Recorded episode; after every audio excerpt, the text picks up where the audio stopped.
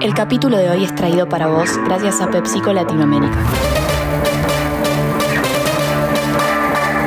Conoce más de PepsiCo Positive, la transformación de punta a punta de PepsiCo para ofrecer mejores productos a sus consumidores y al medio ambiente, comenzando por la implementación de agricultura regenerativa en sus campos, para cuidar el agua, el suelo y a las comunidades agrícolas. Descubrí más en el link de la descripción. Muy buenos días, soy Francisco Aldaya, editor de BloombergLinea.com en Argentina y hoy te voy a contar las tres noticias más importantes para que arranques tu día. Además, como todos los miércoles, un expreso financiero hoy con el analista de mercados Marcelo Busquets. No te olvides de darle clic al botón para seguir a este podcast y de activar las notificaciones. Lo que tenés que saber. Uno. Emiliano Kargeman es el fundador de Satellogic, una empresa enfocada en la recopilación de imágenes de altísima resolución mediante nanosatélites. La empresa que fundó en 2010 salió a la bolsa el año pasado y tiene acuerdos con SpaceX de Elon Musk. Hoy apunta a poder remapear para principios de 2024 la superficie total de la Tierra cada dos semanas. El año que viene también tiene como objetivo el break-even del Levita ajustado después de haber acomodado su estrategia y estructura a fines del año pasado. Uno de los puntos más interesantes que me dijo en una entrevista que ya pueden leer en bloomberglinea.com es que decidió levantar y llevar la producción de nanosatélites a Uruguay por la imprevisibilidad que implicaba hacerlo en Argentina, y sobre todo en materia de importaciones. En ese sentido, Cargiman, que emprendió por primera vez en 1990, habló de que Argentina necesita unos 15 años de estabilidad para que empresas como la suya vuelvan a invertir fuerte en el país. No te pierdas la nota completa. 2.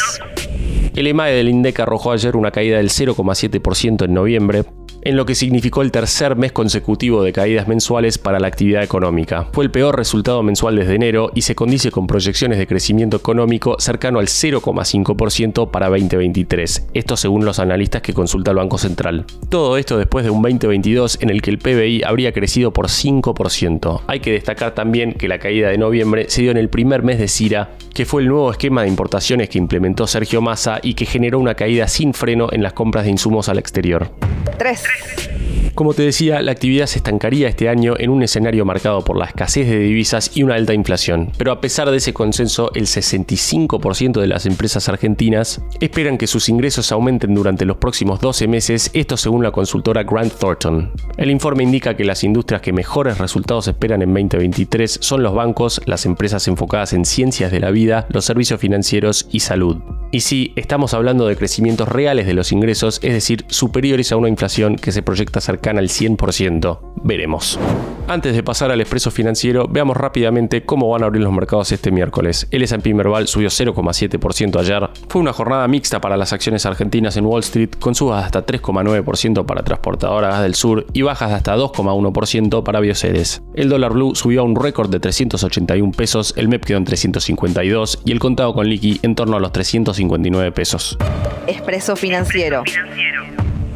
Y ahora una breve entrevista con el analista de mercados Marcelo Busquets. Marcelo, un gusto tenerte nuevamente en el podcast. Gracias por estar. Mi primera pregunta es sobre el consumo global de la soja que Luzda prevé menor a la producción en 2023. ¿Eso va a implicar un precio a la baja? Si bien es cierto que eh, la- el consumo estará un poco disminuido durante 2023 referido a soja a nivel mundial, eh, creo que el USDA irá eh, corrigiendo los altos valores de producción de soja a nivel global, eh, toda vez que vaya tomando eh, dato y conciencia de la pérdida potencial de producción de soja, especialmente en Argentina. Si bien Brasil tiene una muy buena cosecha, Argentina, que es un jugador importante, mm, va a acusar una fuerte pérdida. A esto yo le sumaría también una incipiente recuperación que estamos viendo en la economía de China. Eh, China, esto es muy importante, porque China fue la primera en comenzar a bajar allá por fin del 2021 ¿m? y bajó fuerte durante todo el 2022 y ahora está dando eh, primeros síntomas de recuperación. Si tenemos una recuperación de eh, China en su economía sumado a una baja de producción de toneladas de soja por el lado de Argentina, eh, creo finalmente que vamos a tener un muy buen 2023 en cuanto a precios de soja. Soy, soy muy optimista para el precio de la soja durante 2023. ¿Y qué dinámica ves este 2023 para el precio internacional del crudo?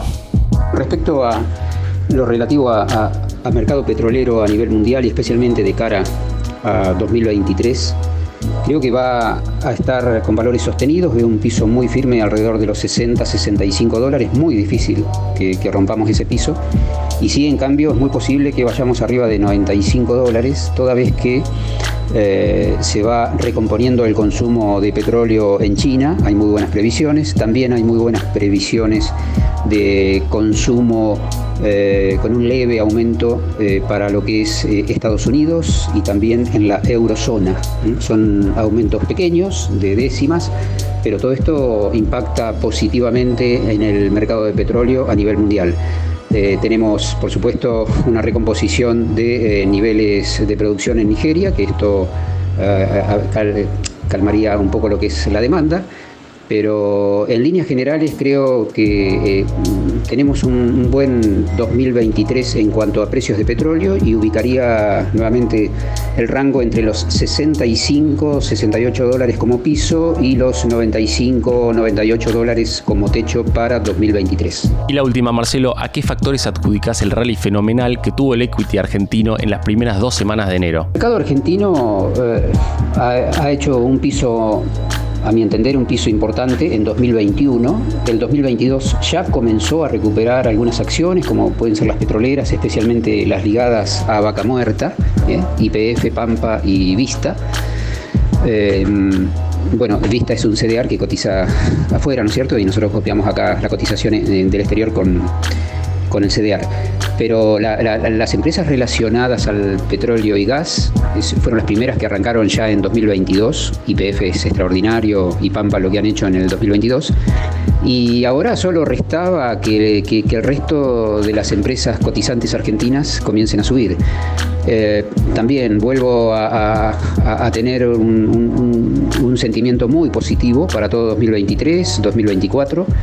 Eh, se nos viene encima un año eleccionario con las PASO, con seguramente un perfil de nuevo gobierno más pro mercado y por lo tanto lo que hacen eh, las, acciones es tratar de eh, estar a tono con lo que se viene. El mercado eh, tradea el, futuro, vive en el futuro, el mercado vive en el futuro, no vive en el presente.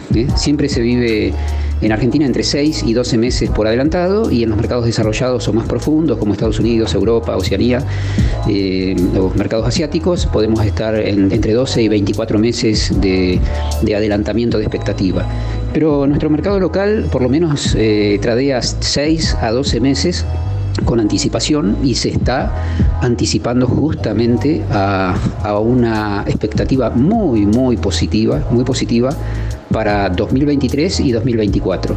Y desde 2024 en adelante también creo que va, va, va a ir afirmándose esa tendencia positiva para Argentina.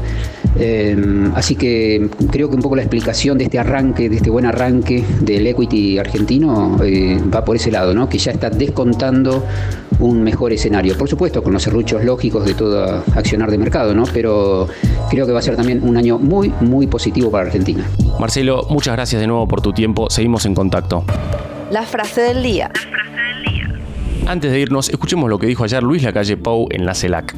Claramente hay países acá que no respetan ni las instituciones, ni la democracia, ni los derechos humanos. No tengamos una visión hemipléjica según el perfil ideológico. Una clara referencia a las situaciones de Venezuela, Cuba y Nicaragua y a las posturas de Argentina y Brasil al respecto. Esto fue un nuevo capítulo de la Estrategia del Día Argentina. Yo soy Francisco Aldaya, editor de Bloomberg Línea, y me podés seguir en Twitter en arroba franaldaya. No se olviden de darle clic al botón para seguir a este podcast y a la campanita para que se enteren al instante cada vez que sale un capítulo de lunes a viernes. Espero que tengas una gran jornada productiva. Esto fue La Estrategia del Día Argentina, escrito y narrado por Francisco Aldaya.